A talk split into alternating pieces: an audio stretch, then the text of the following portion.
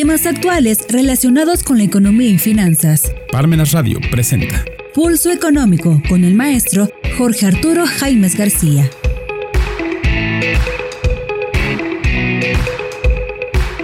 ¿Qué tal amigos? Este es Pulso Económico en Parmenas Radio. Este es nuestro programa del martes 29 de noviembre, mes que termina y ya solo un mes de que termine este año. Vamos a hablar de el salario mínimo, el cual pues eh, está en discusión en el CONASAMI, que es la Comisión Nacional de Salarios Mínimos, el cual es un organismo público descentralizado del gobierno federal y que se constituyó por decreto de reformas y adiciones a la propia Ley Federal del Trabajo. Pues bien, eh, la figura del salario mínimo establece que con la promulgación de la Constitución General de la República, eh, el 5 de febrero de 1917, en esa fecha se publicó en el diario oficial, y en el artículo 123, eh, la fracción sexta, bajo el principio de que el salario mínimo deberá ser suficiente, señala, para satisfacer las necesidades normales de la vida del obrero, su educación y sus placeres honestos, considerándolo como jefe de familia. esa redacción es la que está plasmada en la fracción sexta del artículo 123. Eh, se determina asimismo que en la fracción octava que el salario mínimo no podrá ser objeto de embargo, compensación o descuento alguno. Pues bien, a unos días de que se anuncie el incremento del salario mínimo para el año 2023, eh, ha habido ya pronunciamientos como el del presidente López Obrador, el cual desea que sea mayor a lo que se espere para la inflación, que estamos eh, hablando más o menos de 8.5, inflación promedio. Y en unos días más se anunciará el aumento del salario mínimo para el próximo año por lo cual manifestó su deseo de que se acuerde por unanimidad entre el sector obrero, empresarial y el gobierno, que sea eh, de un 20%, y porque así llegaremos, dice, al final de nuestro gobierno con un incremento de 100% en términos reales en todo el territorio nacional. Sin embargo, bueno, pues eh, hay que considerar que eh, 20% es una cantidad muy, muy alta en el sentido del impacto que tendría entre, entre los empresarios, entre los patrones o empleadores. Y así el jueves pasado inició la discusión en la Comisión Nacional de Salarios Mínimos, el CONASAMI, para determinar el porcentaje de aumento para el ingreso de los trabajadores formales para el próximo año. El salario mínimo en México por día es de 172.87 pesos. El sector patronal propone un incremento de un 15% para que llegue a 198 pesos por día. De acuerdo con el presidente de la Confederación Patronal de la República Mexicana, la Coparmex, los sindicatos proponen que el aumento sea del 25% para 2023. Entre economistas del sector privado, el consenso es que la inflación al cierre de este año 2022 sea de 8.5%. Así como señalamos, el jueves pasado inició la discusión en la Comisión Nacional de Salarios Mínimos, la CONASAMI, para determinar el porcentaje del aumento para el ingreso de los trabajadores formales el próximo año. El presidente de México, López Obrador, estimó que la economía local, la segunda más grande de Latinoamérica, eh, crecerá, según él, un, al menos un 3.5% en este año y que repetirá eh, esa tendencia en los próximos dos años. El Producto Interno Bruto, el PIB mexicano, creció en el tercer trimestre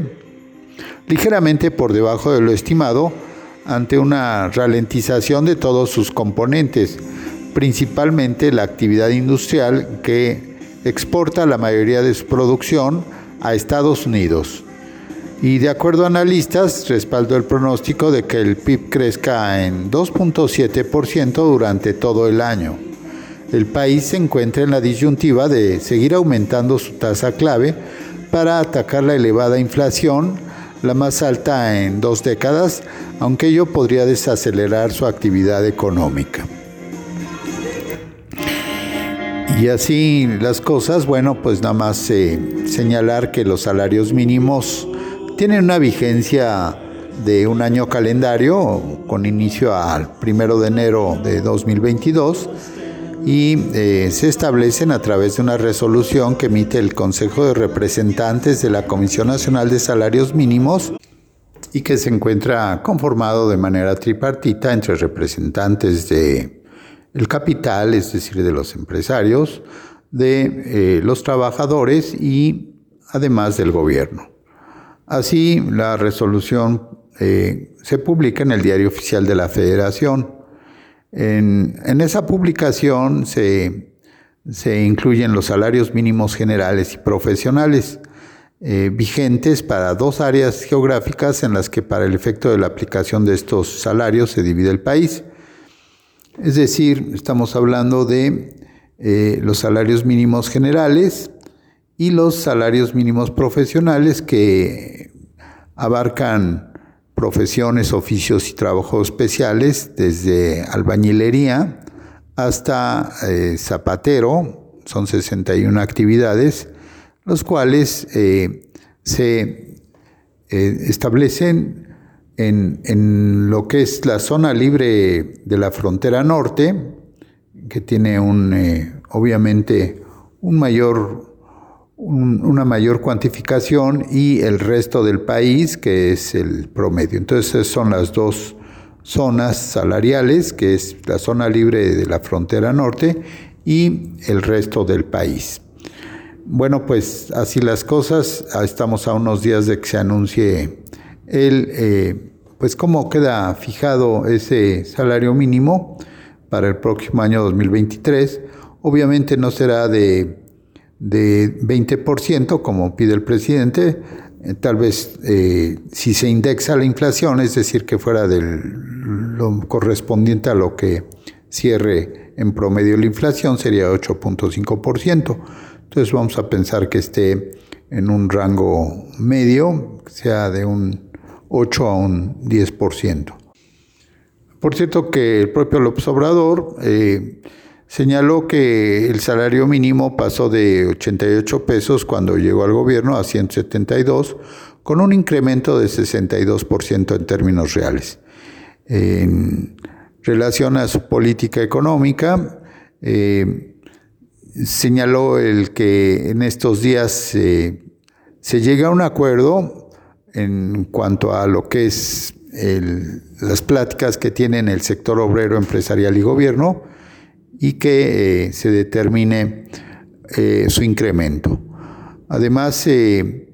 de esos 88 pesos cuando se llegó al gobierno a 172, con ese incremento de 62% en términos reales,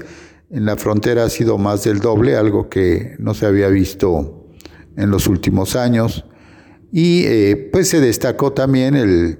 crecimiento de la economía al aumentar 3.5% el PIB y el mismo porcentaje al menos para 2023 y 2024, en, en, tanto que las reservas del Banco de México subieron 14% y el índice de la bolsa ha crecido en 24%. En relación a los trabajadores, se destacó que están inscritos al Seguro Social 21.722.857, una cifra histórica con un salario promedio también histórico de 14.712 pesos mensuales. A pesar de la pandemia, en cuatro años se han creado 1.264.931 nuevos empleos. Y además, eh, pues que eh, es la inflación teniendo este, el 8.5 el 8.5, 8.1 y con el subsidio a las gasolinas y el diésel, por 338 mil millones. Los ingresos del gobierno no eh, han dado margen a privilegios fiscales al no condonar los impuestos y se han incrementado estos en 460 mil millones de pesos. Esto es un 3.7 en términos reales en relación con el mismo periodo del año pasado. Pues así las cosas, estaremos atentos, pendientes a cómo queden esos salarios eh, mínimos que se apliquen para el próximo año dado que pues sí se ha perdido significativamente el poder adquisitivo por parte del trabajador con los aumentos que ha habido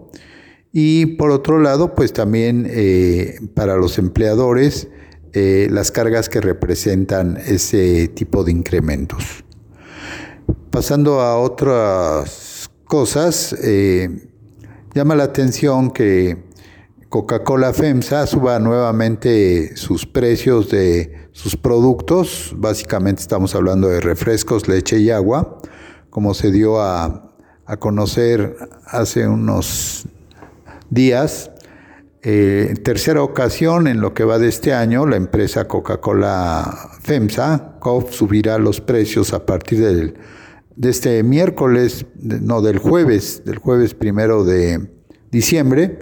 de varias de las presentaciones de refrescos, aguas, jugos, bebidas lácteas, de soya, energéticas y hasta alcohólicas con aumentos de entre 1 y 3 pesos. Con esto, Coca-Cola de 600 mililitros no retornable en uno de sus formatos de mayor venta pasará de 17 a 18 pesos, siendo que la versión sin azúcar tendrá un incremento de 13 a 15 pesos y la eh, Light se incrementará de 16 a 17 pesos. Eh, en otras versiones que comercializan sus productos, eh,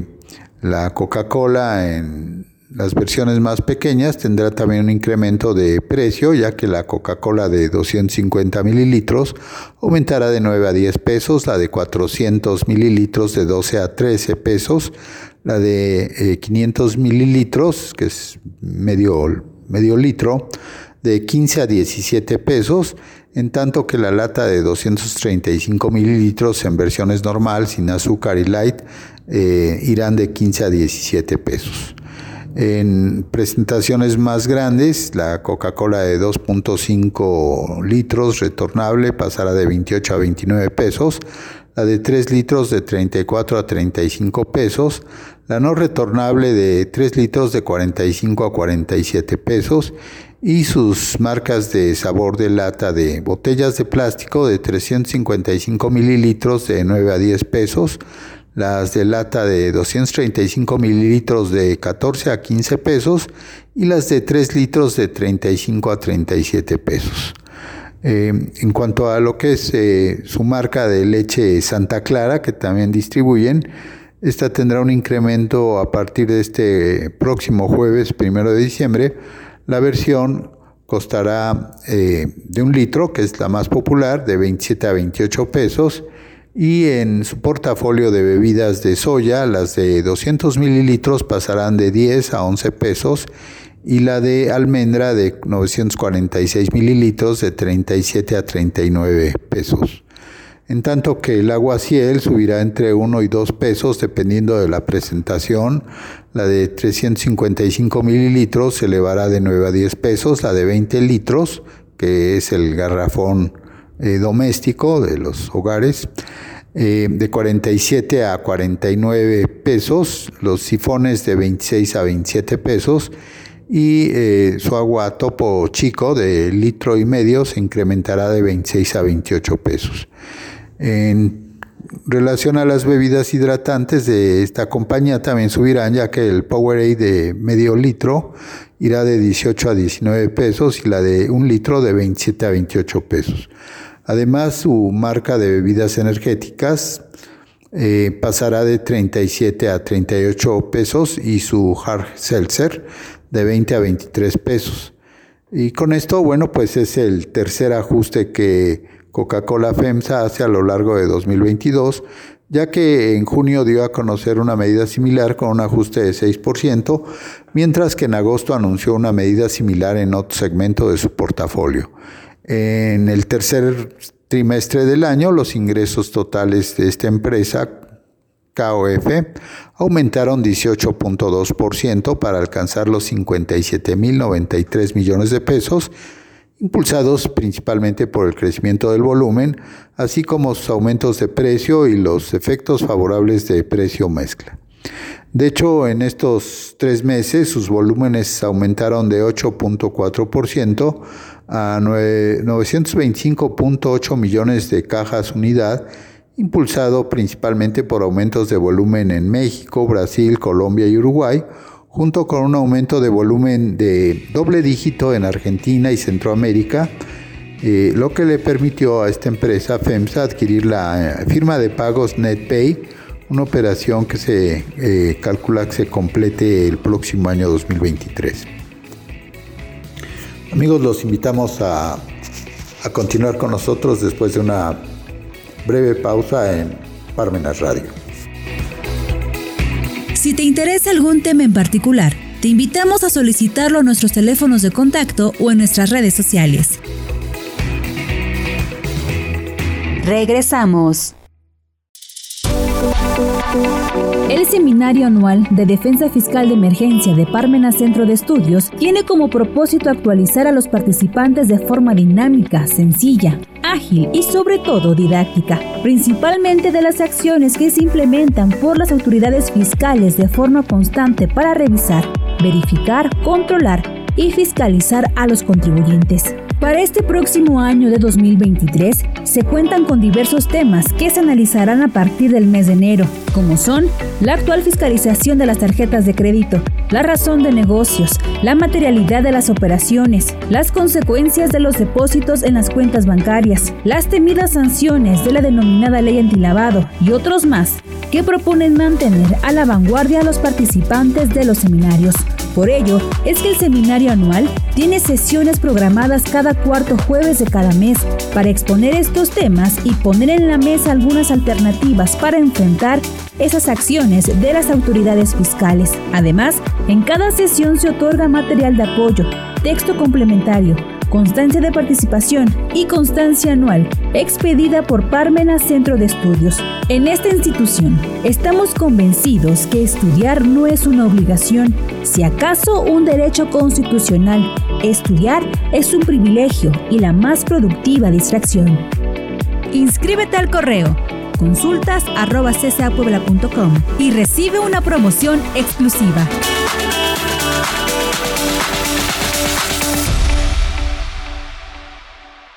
Continuamos. Continuamos amigos en Pulso Económico. Pues bien, en relación al tema de las remesas, eh, estas han tenido un promedio dinámico de aumento, eh, siendo así que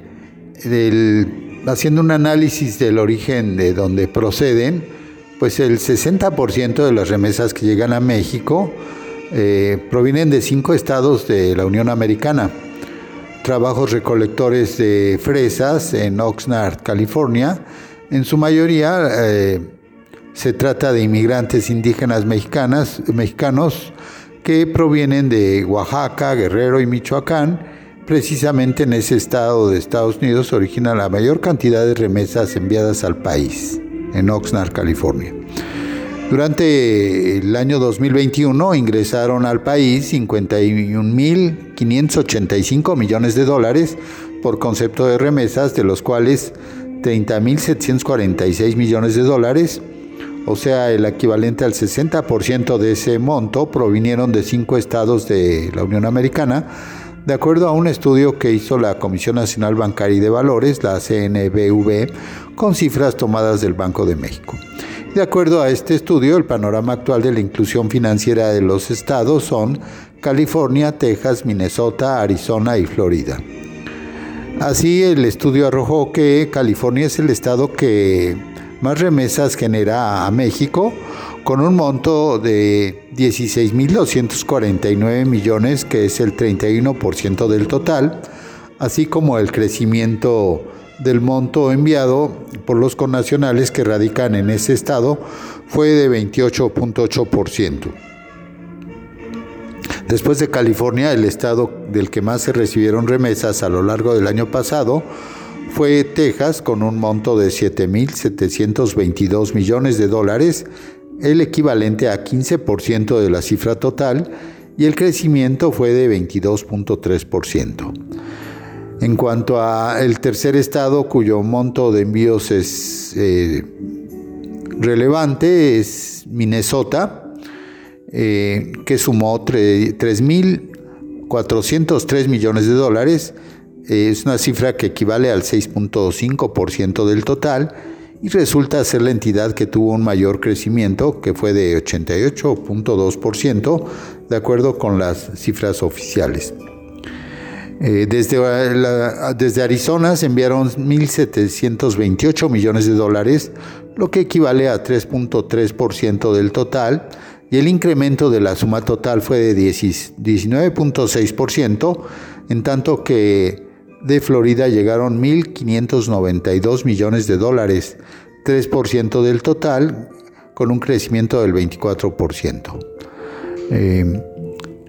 en cuanto a los estados que más reciben remesas, eh, está Jalisco, Baja California Sur, es el que menos. Y en contraste, Jalisco resultó el estado del país al que más remesas llegaron a lo largo del año pasado, con 5.235 millones de dólares, siendo que el ingreso por persona en promedio fue de 620 dólares al mes. La segunda entidad que recibió más remesas es Michoacán, con una cifra de 4.984 millones de dólares y el ingreso por persona de 1.029 dólares, seguido por Guanajuato con 4.308 millones de dólares y un ingreso medio por receptor de 689 dólares. La cuarta entidad federativa que más recibió remesas fue el Estado de México, con un monto que alcanzó los 3.145 millones de dólares y con un ingreso por persona promedio de 180 dólares. El quinto sitio está la Ciudad de México con 2.942 millones de dólares, eh, dando un promedio por persona de 327 dólares. Así estas cinco entidades recibieron 20.615 millones de dólares, que equivale al 40% del total siendo que en ese estudio, eh, Baja California Sur fue la entidad con menor cantidad de remesas el año pasado, con un monto que alcanzó los 133 millones de dólares y un ingreso promedio por persona de 165 dólares. La Comisión Nacional Bancaria y de Valores apuntó que en el contexto internacional, en 2021, México registró un costo promedio de envío de remesas desde Estados Unidos de 4.3% por cada 200 dólares, porcentaje que fue superior para Brasil con 6.9%, Costa Rica 6.5%, Colombia 5.4%, e inferior para Honduras y Perú con 3.5% cada uno. Se señaló también que las personas con un rezago social muy bajo, es decir, que carecen de educación, salud, servicios básicos y calidad, calidad y espacios en la vivienda fueron las que más recibieron 61% de las remesas totales que llegaron a México el año pasado. Además que el porcentaje de población que recibió dinero de familiares o personas conocidas que viven en otro país por grupo de edad ordenado de manera descendente fue de 14% para personas de 30 a 39 años, 13% para personas de 50 a 59 años, 12% para personas de 40 a 49 años y de 60 y más el 11% para personas de 18 a 29 años. Pues bien, en cuanto a eh, el crecimiento de nuestro país, pasando a otro escenario, el crecimiento del PIB a 2023, de acuerdo a la calificadora JP Morgan, eh, señalan que el PIB de México crecerá cerca de su potencial el próximo año, con lo que se espera un crecimiento de 1.6% en 2023, después de un alza cercana a 3% en 2022. Eh, sin embargo, bueno, respecto a esa alza, los analistas aclaran que no es una alza como tal, sino es una recuperación de la economía post pandemia. Y eh, pues JP Morgan eh, señalan que los últimos datos económicos respaldan su opinión de que las fuentes de crecimiento han rotado de externas a internas y que se espera que esa tendencia continúe el próximo año. Eh, señalando que el mercado laboral sigue muy ajustado, que sumando a la agresiva política del salario mínimo del gobierno ha derivado en aumentos generalizados en los salarios reales, a juzgar por los datos del sector formal. Aún así, eh, se añadió que en espera del consumo se modere gradualmente dadas las tasas de interés persistentemente altas y las persistentes presiones inflacionarias. Así para 2023, JP Morgan espera una inflación general y subyacente de 5.1% anual y 5.3% la subyacente, con un tipo de cambio de 19.75 pesos por dólar. Así que de las presiones que se tienen para pues lo que es el ajuste de los salarios es eh, obviamente en primer término la inflación la cual pues tiene que eh, dada la pues la, elevación que ha tenido en este año 2022 de 8.5% general y la de alimentos pues superior al 10, 12%, eh, pues esto impacte los, los salarios, pero eh, afecten lo que es el aspecto de, de lo que es eh, los sueldos que tienen que pagar empresas, los empleadores, y pues también ver que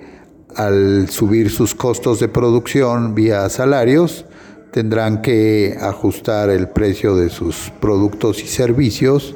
en, cierta proporción, con lo cual pues, nos llevaría a un escenario de una espiral inflacionaria para 2023.